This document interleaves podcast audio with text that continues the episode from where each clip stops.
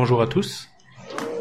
Dans notre vie, le Seigneur va utiliser différents moyens pour nous édifier, pour nous faire grandir, pour nous amener à la croissance spirituelle. Alors parfois, il va utiliser les circonstances de la vie autour de nous. D'autres fois, il va s'adresser à nous de manière euh, directe par, euh, par un verset de la Bible. Parfois, il va nous édifier encore par son propre exemple, euh, par sa propre vie lorsqu'il est venu sur la terre, fait qu'ils nous sont racontés dans la Bible. Ou parfois encore, eh ben, il va tout simplement utiliser nos frères et sœurs en Christ, c'est-à-dire vous ce matin. Et je ne sais pas pour vous, mais moi j'aime bien me laisser interpeller par mes frères et sœurs. Euh, ils ont tellement de choses à m'apprendre. Je trouve que chacun d'eux, et je dirais donc chacun d'entre vous, vous avez des choses à m'apprendre, des choses que moi je n'ai pas encore compris, que je n'ai pas encore saisi, mais que vous, vous maîtrisez déjà, ou en tout cas vous êtes meilleur que moi. Généralement, on est beaucoup plus facilement porté à regarder les défauts des autres autour de nous. Mais au lieu de cela, prenons de temps en temps le, temps aussi de regarder ce qui fait leur beauté. Prenons le temps de regarder leur qualité, parce qu'ils ont des choses à nous apprendre. Prenons le temps de regarder ce que les autres peuvent nous apprendre.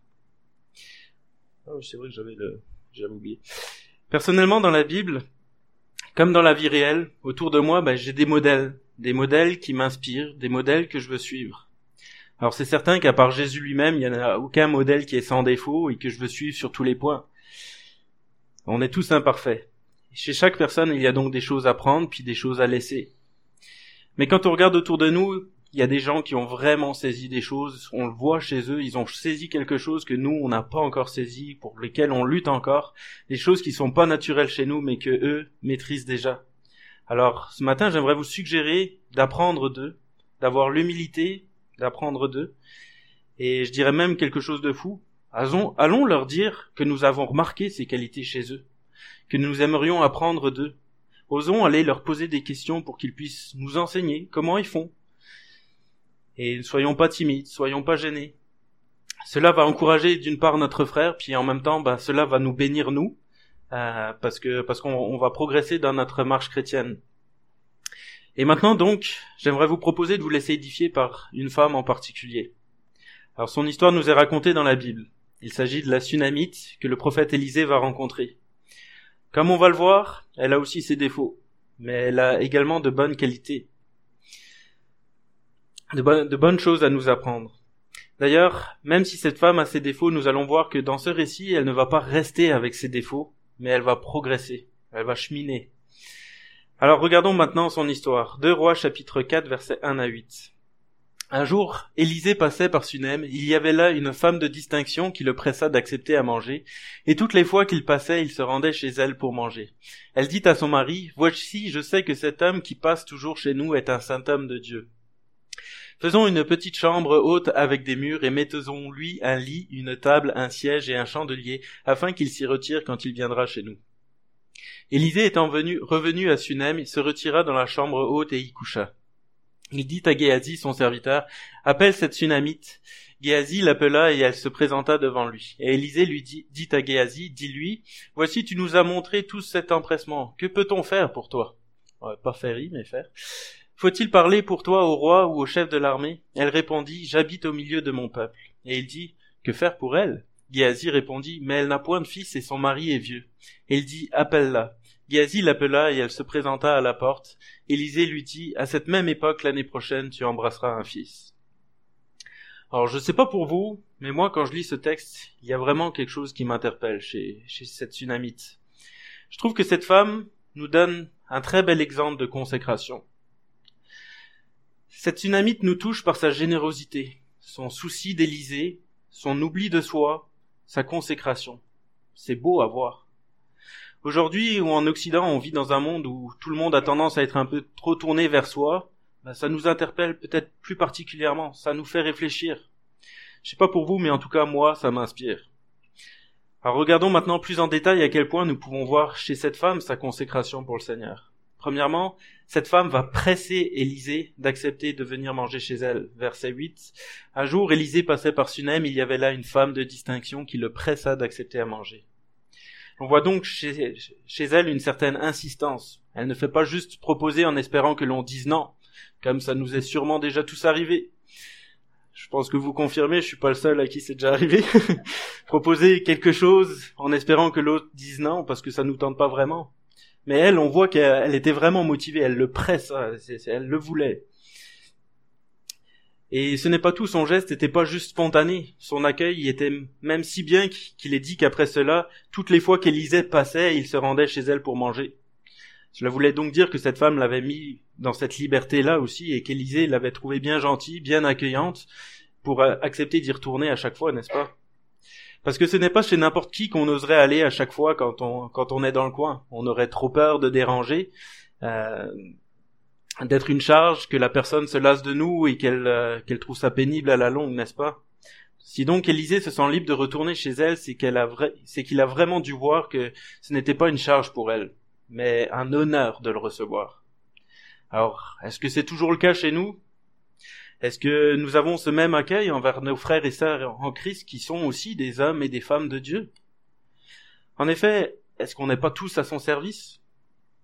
Ou est-ce qu'on a ce même accueil aussi envers les missionnaires de passage euh, qui, qui, qui sont dans le coin? Ça fait réfléchir. Mais la tsunamite ne s'arrête pas là. Voilà même qu'elle demande maintenant à son mari de faire une extension de la maison verset 9, elle dit à son mari, Voici, je sais que cet homme qui passe toujours chez nous est un saint homme de Dieu. Faisons une petite chambre haute avec des murs et, mettons et mettons-y pour lui un lit, une table, un siège et un chandelier afin qu'il s'y retire quand il viendra chez nous. Donc quel dévouement, quel service, quelle générosité. Ce n'est pas n'importe qui qui prendrait la peine d'agrandir sa maison juste pour un missionnaire de passage, pour qu'il y ait une pièce rien qu'à lui, n'est-ce pas? Accueillir quelqu'un chez soi, c'est déjà super. Mais d'ici à lui consacrer une pièce rien que pour lui, ça démontre quand même un zèle et un attachement particulier. Cela nous montre que cette femme avait vraiment donc un, souci du prophète de l'éternel, et c'est vraiment admirable. Mais tout ça, c'est pas ce qui m'impressionne le plus. Moi, ce qui m'a vraiment interpellé dans ce passage, c'est le verset 13. Et Élisée dit à Géasi, dis-lui, voici, tu nous as montré tout cet empressement. Que peut-on faire pour toi? Faut-il parler pour toi au roi ou au chef de l'armée? Elle répondit, j'habite au milieu de mon peuple. Donc Élisée, touché par ce que fait cette tsunamite pour lui, propose à son tour de lui faire une faveur. Alors certainement qu'Élisée avait une influence auprès du roi puisqu'il l'avait déjà délivré lors, euh, lors de la dernière guerre, et donc le roi pouvait bien lui faire une faveur en retour, d'autant plus qu'on ne sait jamais, peut-être qu'il aurait encore besoin des services d'Élysée. Donc euh, probablement qu'Élysée avait quand même une bonne influence auprès du roi, puis qu'il pouvait demander euh, des, petites faveurs de temps en temps. Élysée donc propose à cette femme d'aller voir le roi pour lui demander une faveur pour la tsunamite, mais qu'est-ce que elle, elle va répondre? J'habite au milieu de mon peuple. La tsunamite était donc peut-être une femme de haut rang, comme nous le dit le verset 8, mais elle n'était pas hautaine, pour autant. Et cela ne l'intéressait pas d'être élevée encore un peu plus. Elle était satisfaite de sa place et contente de vivre parmi son peuple. C'est donc vraiment un exemple de contentement, d'humilité, d'oubli de soi. Cette femme ne vivait visiblement pas pour elle-même, pour ses propres intérêts, mais elle était vraiment dans le don de soi. Elle ne faisait pas tout ça avec un but caché, une espérance de pouvoir demander quelque chose en retour à Élisée. Non, c'était juste totalement gratuit, donné de manière totalement désintéressée. Qu'est-ce que c'est beau, puis inspirant. Moi, j'ai encore beaucoup à apprendre d'elle. Maintenant, si elle ne le faisait pas pour elle, regardons maintenant qu'est-ce qui pouvait bien la motiver. Verset 10, elle dit à son mari, Voici, je sais que cet homme qui passe chez nous est un saint homme de Dieu. Ce n'était donc pas, euh, pas, pas tant par affinité pour Élisée, parce qu'elle s'entendait bien avec lui ou parce qu'elle l'aimait bien. Non, c'était parce que la tsunamite aimait sincèrement Dieu. Et cet amour pour lui la poussait naturellement à prendre soin de son prophète, le prophète Élisée. De la même manière, si on aime Dieu, ben ça va nous pousser à prendre soin de nos frères et sœurs qui sont sont tous les enfants de Dieu. Et c'est d'ailleurs ce que nous disait euh, Jésus lorsqu'il a dit aussi si vous m'aimez, vous suivrez mes enseignements. Celui qui m'aime vraiment, c'est celui qui retient mes commandements et les applique parce que notre obéissance va automatiquement découler de notre amour pour lui. Si donc on veut obéir à Dieu de manière naturelle, apprenons juste à l'aimer chaque jour toujours plus. Et cela est tout à fait logique puisque après avoir dit que les deux commandements les plus grands c'est d'aimer Dieu de tout notre cœur, de toute notre âme, de toute notre pensée et notre prochain comme nous-mêmes, Jésus va rajouter de ces deux commandements dépendent toute la loi et les prophètes. Si donc toute la loi de Dieu est basée sur le commandement d'aimer Dieu et notre prochain, Si l'on aime Dieu, on se met naturellement à obéir à, la loi, on se met naturellement à obéir à Dieu. Et c'est donc ce que l'on voit chez cette tsunamite. Elle aime tellement Dieu qu'elle le sert naturellement sans même rien espérer en retour. Alors maintenant que nous sommes conscients de, de tout ça, nous pouvons nous poser la question, est-ce que j'aime Dieu? Si je regarde à ma vie, aux fruits, à mon obéissance, est-ce que j'aime Dieu? Est-ce que pour moi c'est naturel de servir? Est-ce que pour moi c'est naturel d'être généreux? Est-ce que pour moi c'est naturel de prendre soin de mes frères et sœurs? Alors si nous sommes honnêtes, je pense qu'on a encore tous besoin de grandir dans notre amour pour Dieu. Et moi le premier, parce que je reconnais que toutes ces choses pour moi ne sont pas encore naturelles chez moi. C'est d'ailleurs pour cela que le témoignage de cette dynamite m'édifie puis m'interpelle. C'est c'est un idéal que j'aimerais bien atteindre mais que je n'ai pas encore atteint. Et si donc nous avons besoin de faire grandir notre amour pour Dieu, c'est que nous ne sommes pas encore assez en relation avec lui. On vient de chanter tout à l'heure, euh, te, connaître euh, Jésus, euh, il, n'est rien de, plus cher, il n'est rien de meilleur. C'est vraiment ça. C'est donc, nous avons besoin de plus connecter avec lui, d'être plus dans sa présence, pour le découvrir toujours plus et l'aimer plus de jour en jour. Alors, passons du temps dans la prière, dans la louange, dans la lecture de la Bible, écouter des enseignements, à m'écouter. mais tout le reste découlera de cela.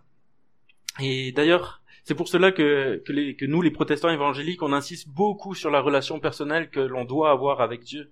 C'est parce que, en fait, c'est la clé de toute chose dans notre marche chrétienne. Et c'est d'ailleurs Jésus qui disait dans sa prière, Or la vie éternelle, c'est qu'ils te connaissent, toi, le seul vrai Dieu, celui que tu as envoyé Jésus-Christ. Alors maintenant, pour euh, retourner à notre histoire, ce que nous voyons encore dans ce passage, c'est que lorsqu'on s'occupe des affaires de Dieu, euh, lorsqu'on s'occupe de lui plaire, de lui obéir, de le servir, ben, Dieu lui va s'occuper en, retour de nos affaires. Et là, parce que cette tsunamite a cherché premièrement le royaume de Dieu et sa justice, alors Dieu l'a béni en lui donnant un fils. Maintenant, regardons quelle fut sa réaction. C'est quand même surprenant. Élisée lui dit, à cette même époque, l'année prochaine tu embrasseras un fils, et elle dit, non, mon Seigneur, homme de Dieu, ne trompe pas ta servante. Cette femme devint enceinte et elle enfanta à la même époque, l'année suivante, comme Élisée lui avait dit. L'enfant grandit, et un jour qu'il était allé trouver son père vers les moissonneurs, il dit à son père, Ma tête, ma tête. Le père dit à son serviteur, Porte-le à sa mère. Le serviteur l'emporta et l'amena à sa mère, et l'enfant resta sur les genoux de sa mère jusqu'à midi, puis il mourut. Elle monta, le coucha sur le lit de l'homme de Dieu, ferma la porte sur lui et sortit. Elle appela son mari et dit, Envoie-moi, je te prie, un des serviteurs et une ânesse, je veux aller en hâte vers l'homme de Dieu et je reviendrai. Et il dit, Pourquoi veux-tu aller aujourd'hui vers lui? Ce n'est ni nouvelle lune ni sabbat. Et elle répondit, Tout va bien. Puis elle fit sceller l'ânesse et dit à son serviteur, Mène et pars, ne m'arrête pas en route sans que je te le dise. Elle partit donc et se rendit vers l'homme de Dieu sur la montagne du Carmel. L'homme de Dieu l'ayant aperçu de loin dit à Géasi, son serviteur, Voici cette tsunamite. Maintenant cours donc à sa rencontre et dis-lui, Te portes-tu bien? Ton mari et ton enfant se portent-ils bien? Et elle répondit, Bien. Et dès qu'elle fut arrivée auprès de l'homme de Dieu sur la montagne, elle embrassa ses pieds. Gazi s'approcha pour la repousser, mais l'homme de Dieu dit, Laisse-la car son âme est dans l'amertume, et l'Éternel me l'a cachée et ne me l'a point fait connaître. Alors elle dit, Ai-je demandé un fils à mon Seigneur? N'ai-je pas dit, ne me trompe pas? Élisée dit à Géasi, Saint-Hérin, prends mon bâton dans ta main et pars. Si tu rencontres quelqu'un, ne le salue pas, et si quelqu'un te salue, ne lui réponds pas. Tu mettras mon bâton sur le visage de l'enfant. La mère de l'enfant dit, L'Éternel est vivant et ton âme est vivante, je ne te quitterai point. Et il se leva et la suivit. Géasi les avait devancés, et il avait mis le bâton sur le visage de l'enfant, mais il n'y eut ni voix ni signe d'attention. Il s'en retourna à la rencontre d'Élisée, et il lui rapporta la chose en disant, L'enfant ne s'est pas réveillé. Lorsqu'Élisée arriva dans la maison, voici l'enfant était mort, couché sur son lit. Élisée entra et ferma la porte sur eux deux, et il pria l'Éternel. Il monta, il se coucha sur l'enfant, il mit sa bouche sur sa bouche, ses yeux sur ses yeux, ses mains sur ses mains, et il s'étendit sur lui. Et la chair de l'enfant se réchauffa. Élisée s'éloigna, alla ça et là par la maison, puis remonta et s'étendit sur l'enfant. Et l'enfant éternua sept fois, et il ouvrit les yeux. Élisée appela Géasi et dit, appelle cette tsunamite. Géasi l'appela, et elle vint vers Élisée et dit, prends ton fils. Elle alla se jeter à ses pieds et se prosterna contre terre. Elle prit son fils et sortit. Si donc, comme nous l'avions vu tout à l'heure, Dieu bénit et s'occupe de nos affaires lorsqu'on le met en priorité dans nos vies, Il s'occupe et nous bénit parfois d'une manière qui peut nous surprendre. Parfois, Dieu ne voit pas les choses de la même manière que nous. Il les voit en fait plus en profondeur et fait les choses d'une bien meilleure manière que nous l'imaginerions. Dans notre texte ici, Dieu ne fait pas seulement donner un fils à la Sunamite. Nous allons voir qu'il va restaurer quelque chose de brisé en elle. Parce que lorsqu'on analyse ce texte en profondeur, l'on s'aperçoit que cette femme a une blessure intérieure. C'est une femme en souffrance. En effet, ne trouvez-vous pas curieuse sa réaction lorsqu'Élisée lui dit qu'elle va enfanter? Élisée lui dit à cette même époque l'année prochaine tu embrasseras un fils et elle dit non, mon Seigneur, homme de Dieu, ne trompe pas ta servante. En tout cas, c'est pas le genre de réponse que l'on retrouve généralement lorsque Dieu donne un enfant à quelqu'un dans la Bible. Soit c'est de la joie, soit c'est de l'incrédulité, mais ici ça semble plutôt être la crainte, voire du rejet. On dirait qu'elle ne veut pas avoir d'enfant. Mais pourquoi ça? Surtout dans la culture de l'époque, avoir un enfant, c'était une grande bénédiction et encore plus un fils, parce que c'était avoir la certitude de transmettre sa lignée. Et en plus de cela, c'était aussi avoir quelqu'un pour prendre soin de soi dans, les vieux jours. Et en, en effet, à l'époque, il n'y avait pas de cotisation à la RRQ. Donc, dans les vieux jours, c'était les enfants qui prenaient soin de leurs parents. Et comme nous le dit le texte, le mari de la Sunamite était déjà vieux. Alors comment cela se fait-il que la Sunamite réagisse ainsi? Nulle part ailleurs dans la Bible nous voyons une telle réaction face à l'annonce d'une grossesse. Même Marie qui avait dit, euh, même euh, Marie qui avait eu certainement peur puisqu'elle avait eu une grossesse hors mariage, n'a pas dit à Dieu non, ne me trompe pas. Alors comment se fait-il que la Sunamite réagisse comme ça? Pour savoir cela, bah, laissez-moi vous faire une suggestion. Et si la Sunamite n'était pas son premier enfant la Bible ne nous dit pas que la Sunamite était stérile, comme elle le fait à d'autres places. Tout ce qu'elle dit, c'est que son mari était vieux. Mais un homme a toujours la possibilité de procréer avec l'âge. Et Géasi ne dit pas que les deux sont vieux, il, parle seulement du mari. Et nous ne voyons pas non plus la Sunamite qui va dire comme Sarah, qui, avait dit Peut, peut-il être vrai que j'aurai un enfant âgé comme je suis? Non, chez la Sunamite ce n'est pas du doute. C'est de la crainte, voire du rejet. Non, mon Seigneur, homme de Dieu, ne trompe pas ta servante. C'est donc pour cette raison que plusieurs commentateurs pensent en fait que la Sunamite n'était pas son premier enfant et que les autres enfants étaient probablement décédés de la même manière que le fils qu'elle venait de recevoir. Probablement en fait qu'il y avait une maladie génétique dans la famille. Cela expliquerait beaucoup de choses, notamment le fait, que le père euh, dans le récit semble assez détaché et que la Sunamite ne veuille pas dire à son mari que son fils est mort mais plutôt cherche à le rassurer lorsqu'il l'interroge pourquoi son épouse va aller voir le prophète Élisée. Elle appela euh, verset 22, elle appela son mari et dit, Envoie-moi, je te prie, un des serviteurs et une des ânesses. Je veux aller en hâte vers l'homme de Dieu et je reviendrai. Et il dit, Pourquoi veux-tu aller vers euh, aujourd'hui vers lui? Ce n'est ni nouvelle lune ni sabbat. Elle répondit, Tout va bien. Autrement dit, c'est le mot shalom. En, en hébreu, c'est le mot shalom. Donc, autrement dit, sois sans crainte, ne t'inquiète pas, sois en paix elle ne veut pas faire revivre toutes ses émotions à son mari, parce que pour le moment, elle, elle a encore un espoir. Elle n'a pas dit son dernier mot. Et ce n'est pas tout. Une maladie génétique expliquerait aussi pourquoi la Sunamite, lorsqu'elle retourne voir Élisée, va lui dire ceci. Ai-je demandé un fils à mon Seigneur, n'ai-je pas dit ne me trompe pas? Cela montre bien que par ces paroles, ne me trompe pas, la Sunamite anticipait ce moment, exactement ce moment, comme si elle craignait que ce soit justement ça qui arrive. D'ailleurs, le prophète Élisée, quand il comprend ce qui se passe, il dit bien, son âme est dans l'amertume et l'Éternel me l'a caché et ne me l'a pas déclaré. Depuis quand son âme est dans l'amertume? Le texte ne nous le dit pas. Mais ce qui est intéressant, c'est que lorsqu'on analyse la structure du texte, la, structure du récit, on s'aperçoit que ce verset est justement au milieu. C'est un, donc c'est, la structure est en forme de chiasme, c'est-à-dire que la, la, première partie correspond à la dernière, la deuxième à l'avant-dernière, etc. Puis on voit que au milieu, c'est, euh, justement ce verset euh, qu'on a vu tout à l'heure. Son âme est dans l'amertume et l'Éternel me l'a caché, ne me l'a point déclaré. Donc, si, euh, le récit est construit de cette manière, c'est que euh, justement l'auteur voulait montrer, euh, c'était, il voulait mettre l'accent sur ce sur ce verset-là et montrer que ce passage est particulièrement important, que c'est quand même une clé pour comprendre le texte. Alors, depuis quand la tsunami est-elle dans l'amertume? Depuis quand l'Éternel le cache à Élysée? Moi, je pense que les racines de l'amertume, peut-être pas l'amertume elle-même, mais que les racines de l'amertume remontent à avant la naissance de l'enfant. Puisqu'à à la mort de l'enfant, elle va répéter à Élisée la même phrase qu'elle lui avait dit à l'annonce de la naissance de l'enfant. Ai-je demandé un fils à mon Seigneur? N'ai-je pas dit, ne me trompe pas? Et si vraiment la Sunamite ne voulait pas d'enfant, elle aurait donc rejeté son enfant et n'aurait pas été bouleversée par sa mort, ni n'aurait pas cherché de, secours chez Élisée. Cela nous montre bien qu'elle aimait son fils et qu'au fond d'elle-même, elle était bien contente d'en avoir un, puis qu'elle voulait en avoir un. Elle ne voulait juste pas être trompée comme elle le dit, c'est-à-dire avoir un fils pour le perdre prématurément, ce qui est tout à fait normal et légitime. Tout ceci pourrait donc aussi expliquer pourquoi l'Éternel avait décidé de cacher l'amertume de la Sunamite à Élisée. Tout simplement parce que l'Éternel avait un autre plan pour elle. Il voulait guérir son cœur. Il voulait guérir sa crainte et son amertume. Or, jusque-là, elle était enfouie, elle était cachée. Et nous savons ce que ça fait l'amertume dans le cœur. Ça nous ronge, ça ronge de l'intérieur.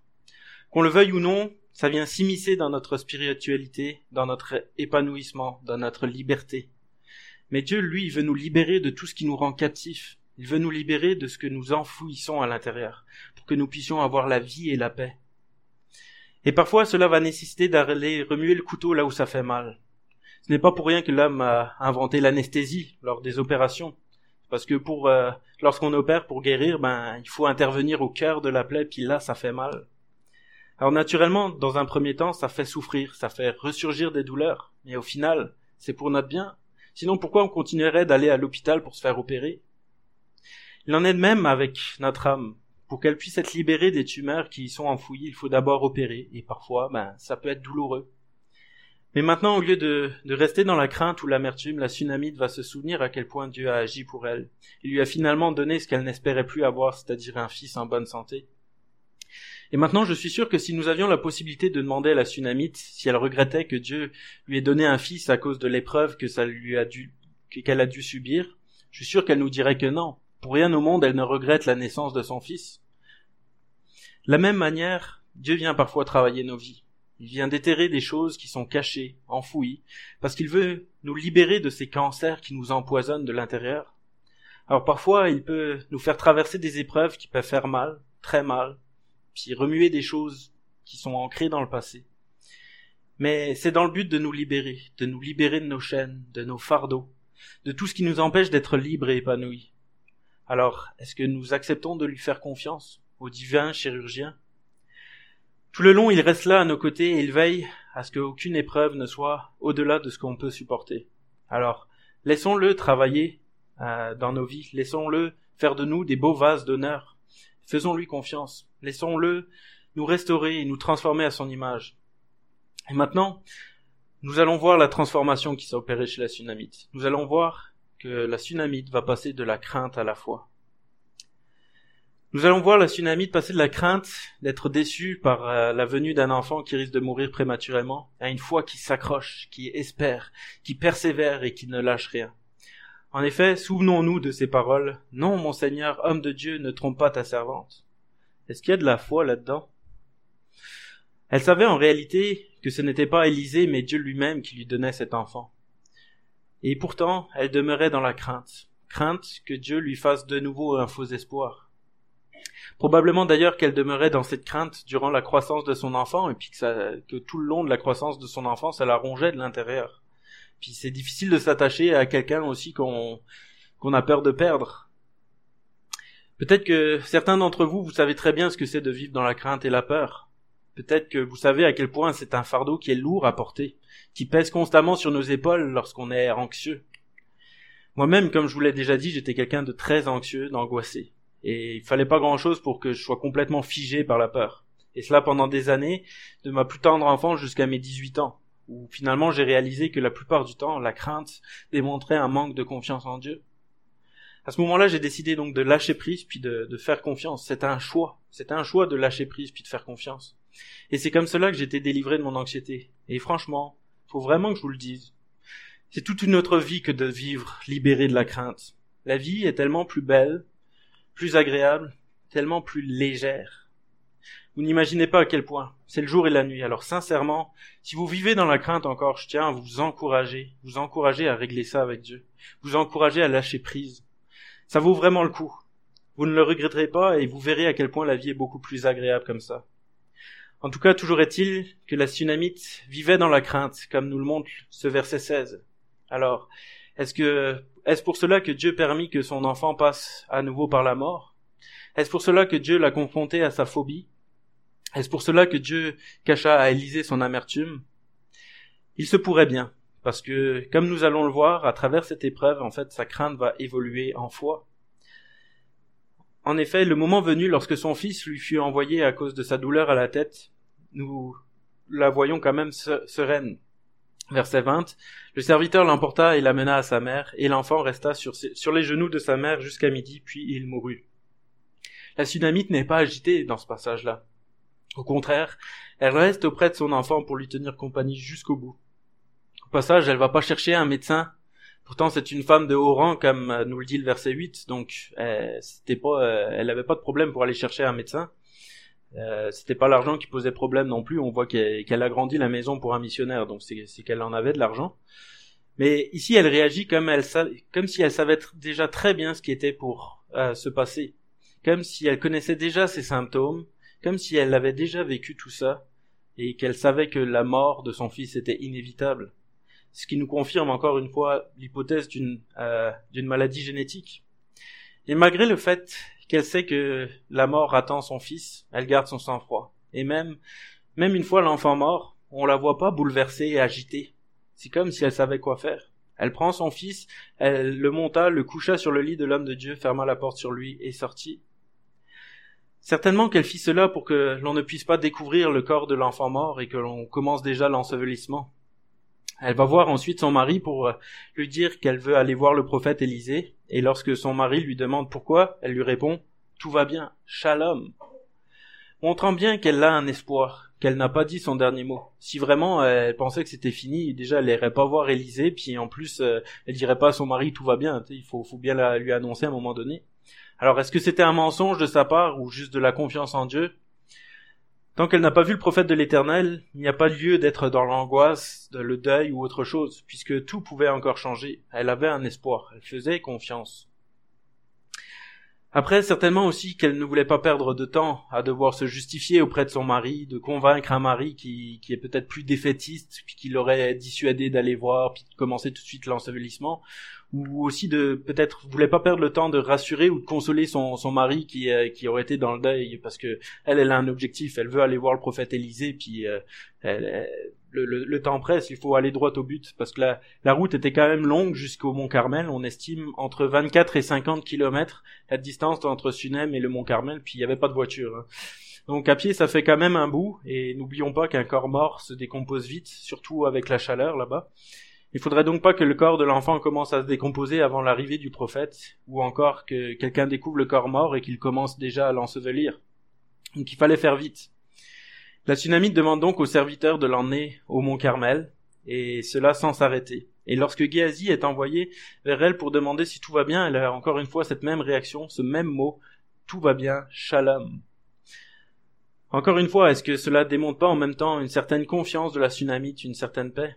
Après cela, elle annonce ce qui s'est passé à Élisée, et immédiatement celui-ci envoie Géasi pour mettre le bâton sur le visage de l'enfant, et là la tsunami dit à Élisée, L'Éternel est vivant et ton âme est vivante, je ne te quitterai point. il se leva et la suivit. Alors, qu'est-ce que la tsunami voulait dire par là?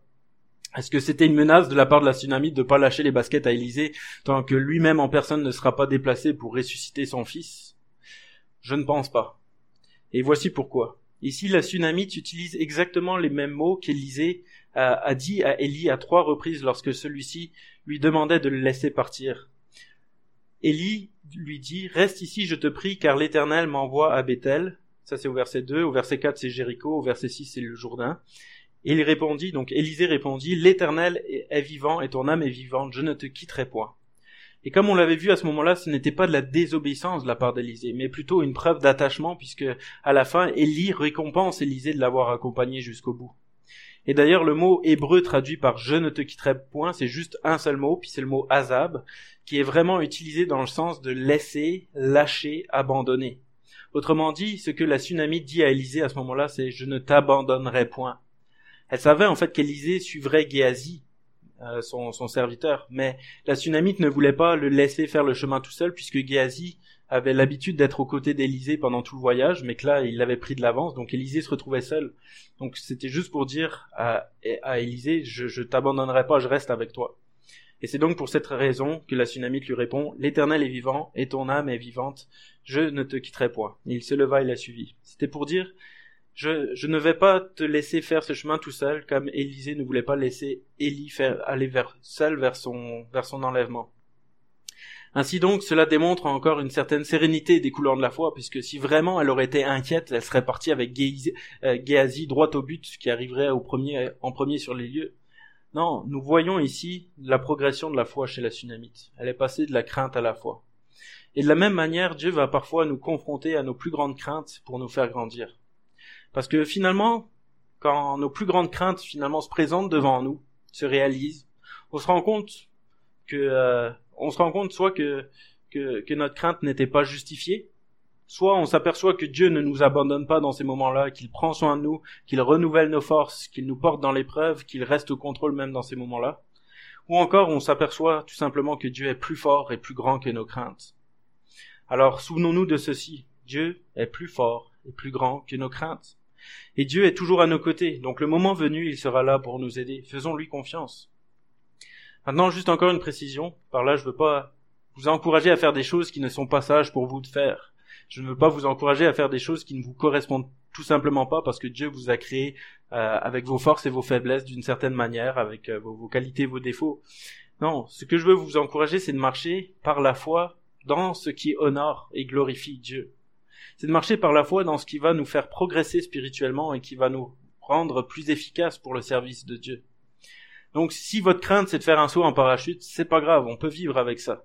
C'est pas la peine d'affronter votre peur, puis c'est pas forcément sage. Mais si votre crainte c'est d'oser parler de Dieu à son voisin, alors là je veux vous encourager à, marcher par la foi, à lui faire confiance, à faire confiance au Saint-Esprit qui sera là à vos côtés pour vous épauler dans ce moment-là. Maintenant, dans notre récit ici, la tsunamite n'a pas vraiment eu le choix. C'est Dieu lui-même qui l'a confronté à ses craintes. Et il se peut très bien qu'un jour Dieu le fasse avec nous aussi. Mais n'oublions pas que c'est toujours pour notre bien, pour notre liberté. Alors, peut-être que vous vous dites à l'intérieur de vous, mais est-ce que c'est pas un peu cruel de la part de Dieu de faire ça? Si moi j'ai pas envie de le faire, pourquoi Dieu m'oblige à le faire? Mais euh, à ça, j'aimerais vous répondre par une autre question.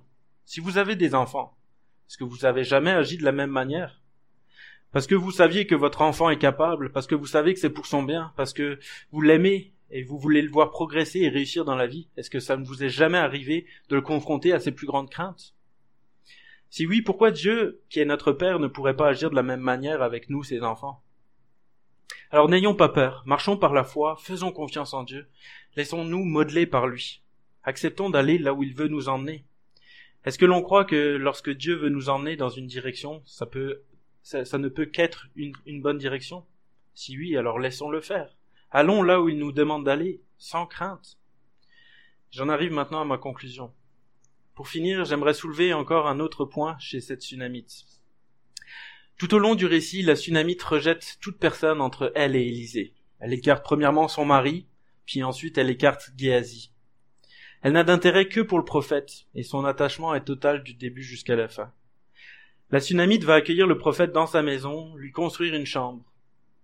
À la mort de l'enfant, elle s'en va en hâte vers Élisée, puis finalement elle refuse de quitter Élisée. C'est donc une très belle image de ce que devrait être notre attachement au Seigneur Jésus. De la même manière que la Sunamite ne voulait avoir affaire avec personne d'autre que le prophète Élisée, de la même manière il n'y a qu'un seul intermédiaire entre Dieu et les hommes, et il n'y a qu'un seul nom par lequel nous puissions être sauvés. Et c'est nul autre que le nom de Jésus-Christ. Si dans, si dans ce temps-là, le prophète Élisée a su ramener cet enfant de la mort à la vie, c'est uniquement par anticipation du jour où Jésus lui-même est venu sur la terre pour donner sa vie pour nous. Parce que lorsque Jésus, le Fils de Dieu, est venu mourir à la croix sur notre place, la mort n'a pu le retenir parce qu'il était sans péché. Et c'est donc de cette manière que Jésus a définitivement vaincu la mort et que maintenant nous aussi on peut avoir la vie éternelle si on accepte de laisser Jésus entrer dans notre vie. Alors peut-être que ce matin vous êtes là et puis vous êtes en pleine santé, ou en tout cas en vie, mais qu'à l'intérieur de vous-même vous vous sentez encore vide. Je dirais même que vous vous sentez mort à l'intérieur de vous-même. Ben, peut-être que vous avez raison. Peut-être que vous êtes physiquement vivant, mais spirituellement vous êtes mort. vous vous sentez vide, dans la noirceur. Et si c'est le cas, Jésus peut vous ramener à la vie. Il peut vous donner la vie et la paix que vous recherchez. Il peut vous libérer de tout ce qui vous enchaîne. Il peut vous libérer de tous vos fardeaux. Mais pour cela, il faut que vous acceptiez son aide. Il vous faut vous tourner, il vous faut tourner vers lui, vous tourner vers lui. Comme la tsunamite est allée voir Élisée pour lui dire j'ai besoin de toi, j'ai besoin que tu ramènes mon fils à la vie. Vous avez besoin aussi d'aller à Jésus pour lui dire dans une prière j'ai besoin de toi, ramène-moi à la vie. Alors Jésus qui a vaincu la mort peut vous redonner la vie aussi. Je vais terminer par la prière. Merci Seigneur encore pour, euh, ta parole qui, qui nous édifie jour après jour. Merci pour ces beaux exemples de foi. Merci pour euh, euh, de voir que déjà on peut progresser dans notre dans notre marche chrétienne. On peut passer de de, de la crainte à la foi. Et euh, merci parce qu'on sait que tu prends soin de nous, puis que que tu veux euh, euh, que tout ce que tu permets dans notre vie, c'est pour notre bien. quand quand nous-mêmes on traverse une épreuve, on se rend bien compte que on a du mal à le réaliser que c'est pour notre bien, mais mais à chaque fois qu'on peut avoir un regard sur le passé, puis qu'on une fois qu'on a vu qu'on a surmonté ces épreuves, on a vu que ça a apporté du, du positif dans notre vie, que ça ça nous a libéré de certaines choses, ça nous a fait comprendre certaines choses. Et Seigneur, on veut on veut te laisser régner dans notre vie, on veut te faire confiance, on veut euh, te demander de continuer à transformer notre vie à, ton image, que tu puisses agir dans nos cœurs à chacun de nous, Seigneur.